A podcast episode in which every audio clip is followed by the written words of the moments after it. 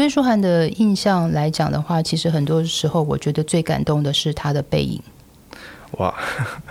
那我想问一下，就是说我常常看到指挥，有的时候是用指挥棒，嗯有的是用是有是有是用手。嗯，没错。那我想知道一下，说为什么在看你演出的时候，你比较多的时候是用手来去带音乐？嗯，其实我两个都会使用，这样子就是看，一方面是很实际的看乐团的编制，然后还有看我跟团员的很直觉的关系的那种感受，这样。那基本上我在指交响乐团的时候，我都是会用指挥棒的，这样，因为其实指挥棒是一个呃非常省力的设计。那你当你要让这么多人看到你的时候，然后要很清楚的理解你所有的动作跟所有的细节的时候，其实指挥棒是一个非常有效率的工具，这样。那因为我在台湾都是长期跟巴雀卡梅拉塔台湾合作，那我们是一群好朋友，呃，编制也稍微小一点，大概二十到三十人左右，对，所以在这样的情况下，我会更喜欢就是用双手跟大家沟通，然后其实我觉得指挥棒某某些程度来说也有点点太集中。对，所以我觉得说，当大家是一群朋友的时候，就是那种用双手去说话的那种感觉，我觉得更亲密。对我来说也没有好坏之分，就是纯粹，嗯，一种很直觉的感受，说我今天我想要用什么样的方式说话，想什么样的方式沟通，那我就就这样做。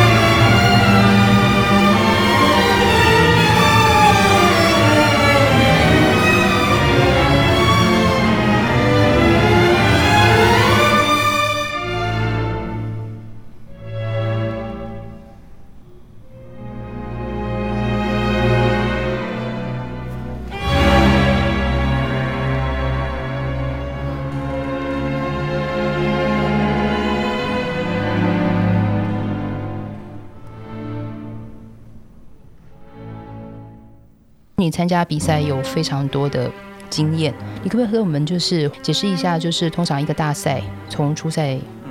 复赛、决赛的一轮一轮来讲的话，它大概是个什么样子的过程？其实参加比赛，当然其中一个目的是我我想要赢得这个比赛，然后可以有更多机会可以可以做音乐。那其实另外一个方面，其实我觉得参加比赛这个过程就是一个。不断检视自己的一个过程，然后检视自己最初最初那个初衷的一个过程。因为其实比赛里面有很多的得失，很多的名利，有很多的这种外在完全不属于音乐的这种干扰。然后你看比赛就一定会有输赢，一定会有淘汰，会有晋级。那我觉得怎么样在这个 这种很多的情绪里面，你还可以就是维持对音乐那个喜爱，你不会因为你被淘汰了，你就觉得呃没希望，或者说觉得怀疑你自己的对音乐的这份热忱。所以我觉得那是一次又一次就是自我淬炼，然后自我检视的机会，这样。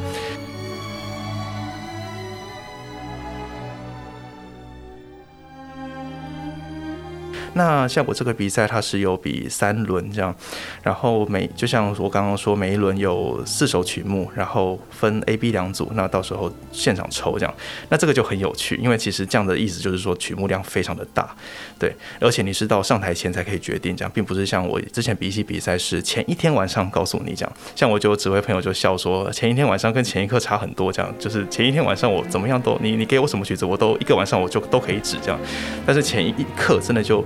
完全不是那么一回事，所以在比赛途中也可以看到有些指挥真的就露出很大的破绽，他真的就是没有准备好这样。所以其实这个真的是就是路遥知马力，就是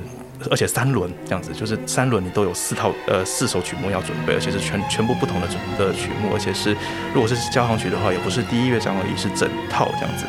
而且评审也真的是，他也不会让你侥幸，他真的是每个乐章他都会抽，而且不是不一定从头，他会真的就是抽这样子，所以真的是没有，我觉得这个就是这比赛办比赛那个态度，你可以很清楚看到他评审人家要求就是我不会让你侥幸这样，你就是来，我们就是看你能不能做到最好这样。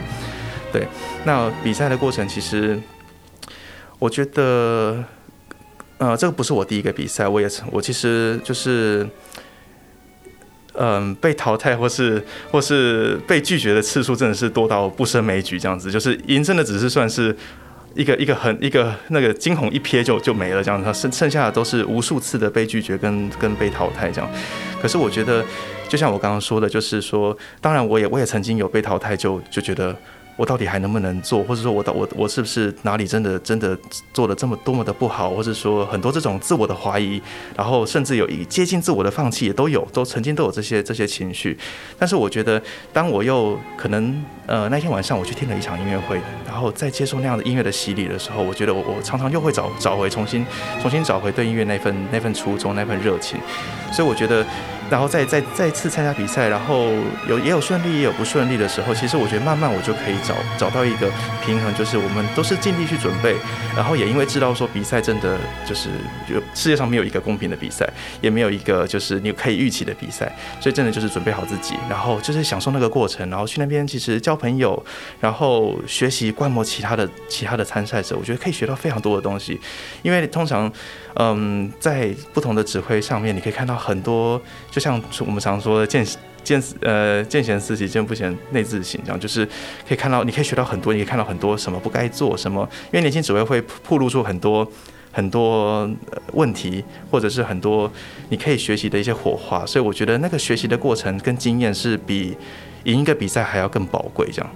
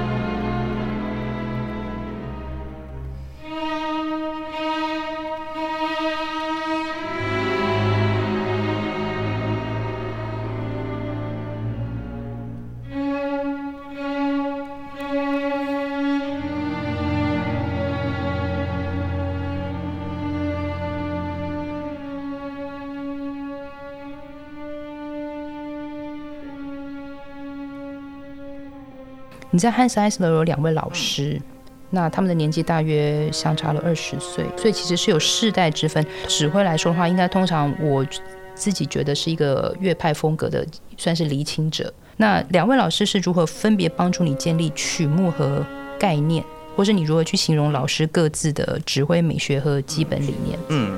像呃老的那位老师 Hans Dieter Baum，他其实对八十几岁了。那另外一位老师呃 Christian Eva，他是六十五岁左右，最近刚退休这样。所以其实他们差差个二十年。那其实呃 Eva 是 Baum 的学学生这样，所以他们其实只是师出一脉这样。但是他们，但是我觉得这这很有很有趣的，就是说。对，我绝对不会有一样的一样的指挥，因为每个人都有很强烈的个人特质。这样，那我就先说说 Baum 好了，就是 Baum 这位老教授，八十几岁的教授，就是他是非常非常严格的一个老师，就是他对学生完全不留情面，这样，就是在他就是他真的非常的厉害，就是我们因为他是主要是教我们歌剧这样子，歌剧指挥，那他会他除了上课的时候，他帮你自己弹，他帮你唱。你会觉得他已经忙不过来了，可是他却，你做的任何一个细节都逃不过他的眼睛，这样子，就是他会立刻说，你刚刚，你刚刚，对啊，就是你刚刚没有没有为谁预备，没有为谁准备这样。那他很一直很常强调，就是一件事情，就是。你的心，你你的声音一定要就是走在走在所有人的前面，这样就是那个那个歌者还没唱到的时候，你就要已经心中已经有已经有那个声音，然后已经有那个期待，说他该怎么唱，他该怎么呼吸，他该怎么那那一刻要发出字的时候，那个那个情绪会是什么？这样子，你就要已经都要预备好了。那这样的一个预备，其实是扩展到。所有的声部，所有乐团，所有所有的事情，这样，所以说，当对啊，就是说，大提琴要拉出这一个声音的时候，你你已经你的你你的预备是可能是三十个小节前你就在想这个东西，这样，所以他说，其实，所以他一直在强调说，指挥。在指挥的当下，那个你头脑要处理的资讯量是很可怕的。就是，当然，就是人人体是有限，就是我们我们能够做的是有限，但是要必须要一直这样子要求自己，就是要要要要能够照顾照顾全部整个音乐的所有的面向，然后然后所有会碰会碰触到的的地方，这样。所以我觉得，而他自己也以身作则，就是他他只要一上来示范，我们都就是真的是。对，就是完全完全被他，就是完全完全的佩服他，就是觉得哇，一个八十几岁的的的老教授，他其实背是有时候背有有旧疾，他其实坐在那边弹钢琴，他是非常不舒服的，所以他他他可以在意志上面克服这个呃身体上的不舒服，然后还可以一个音不差的弹弹个歌剧，然后唱，然后再看我们所有的指挥。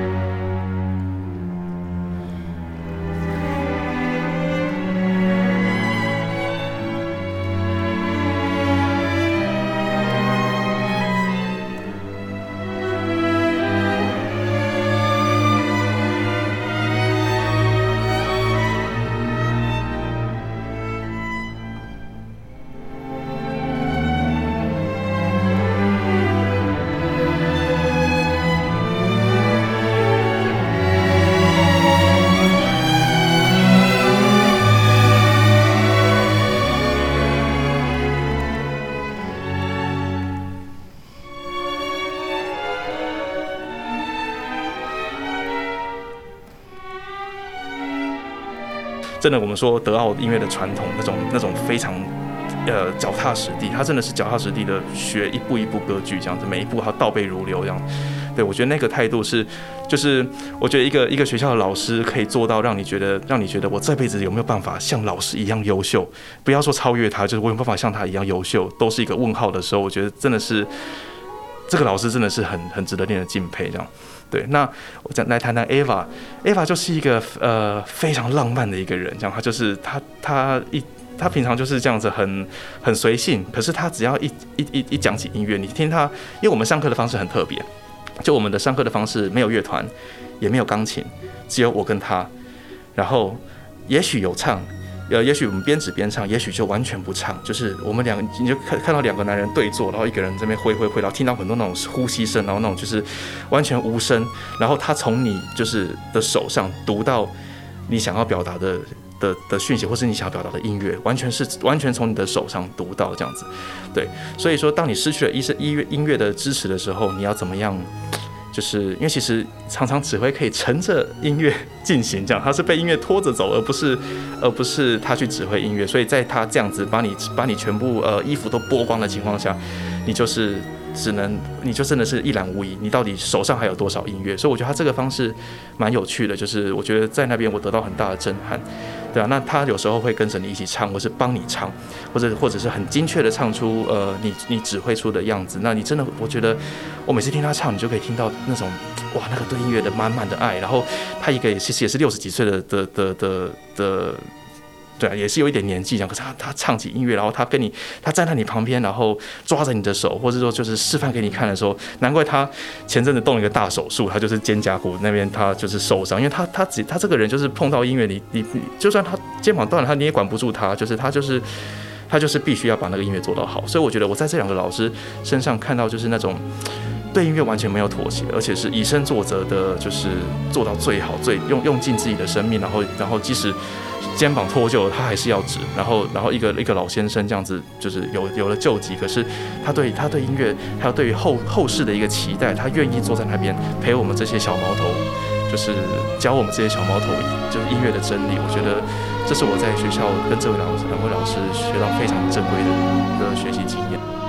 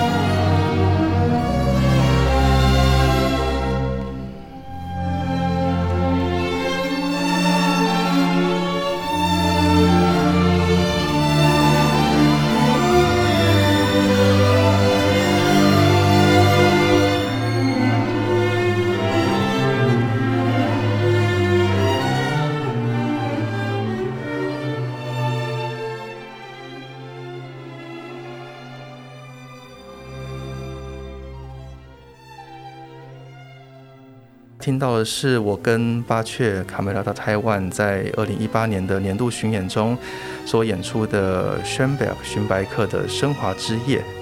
那这个作品呢，就是我自己个人非常非常的喜欢，就是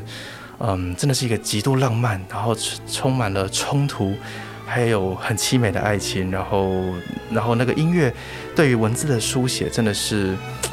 绝妙到了极点，这样。那在这边，我有一点点就是个人的诠释，想跟大家分享。就是说，呃，这个作品最一开始是弦乐六重奏。那我想作曲家一定是听见了这个作品，就是它有很大的潜力，所以他在一九一七年的时候，将它改编给弦乐团。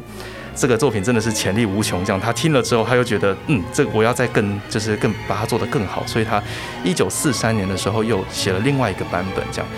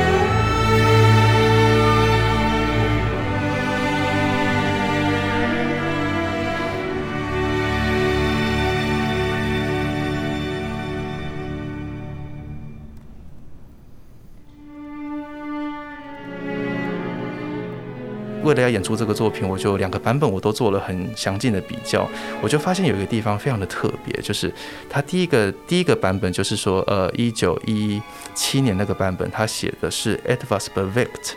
德文的意思就是稍微有点呃流动的感觉这样。然后第二个版本呢，他一九四三年那个版本，他写的是 poco adagio，就是稍微慢下来，稍微缓下来，或者稍微其实是有点沉重一点的感觉，这样 poco adagio。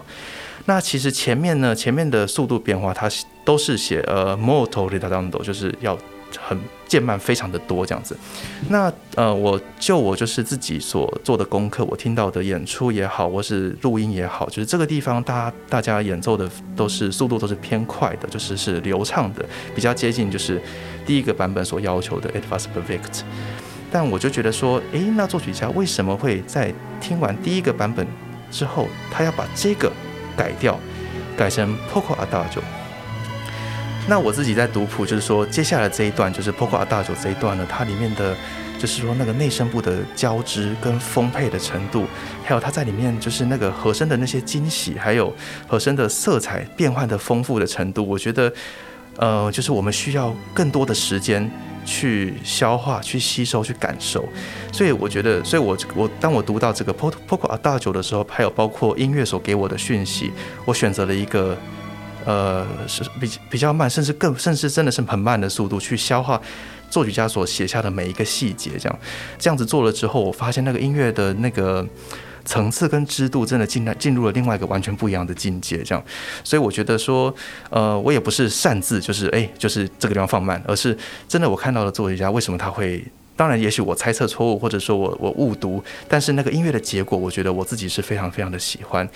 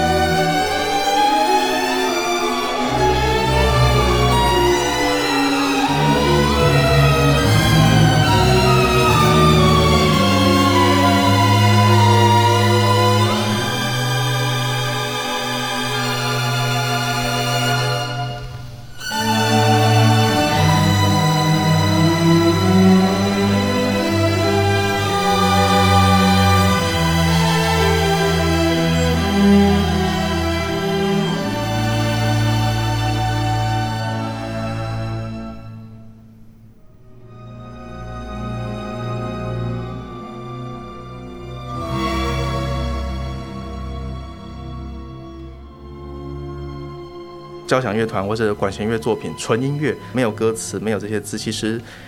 那些情感跟那些经验完全没有少这样子。所以其实隐藏在这些音符之下的这些故事，或者这些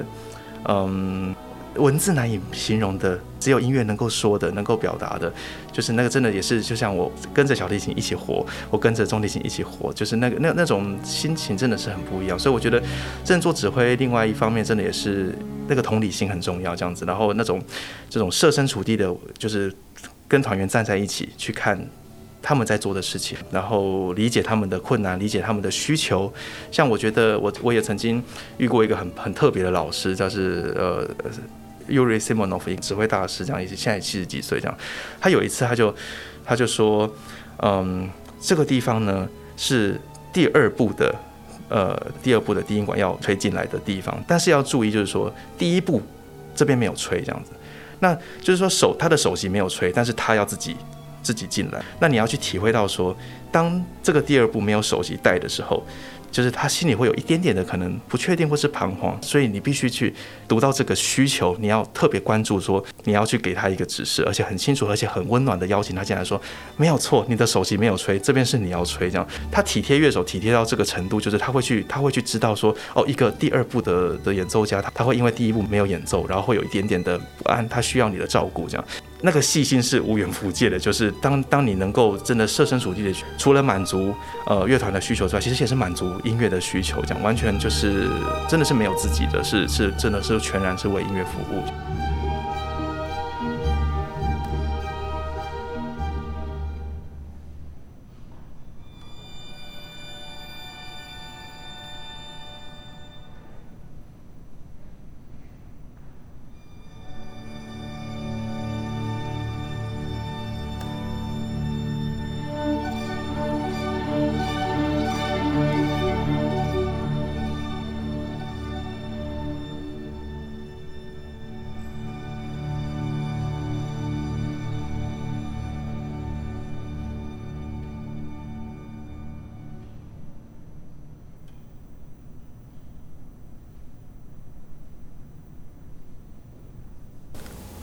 桂花生是由两厅院赞助播出，Anti Sage to Go 特别企划。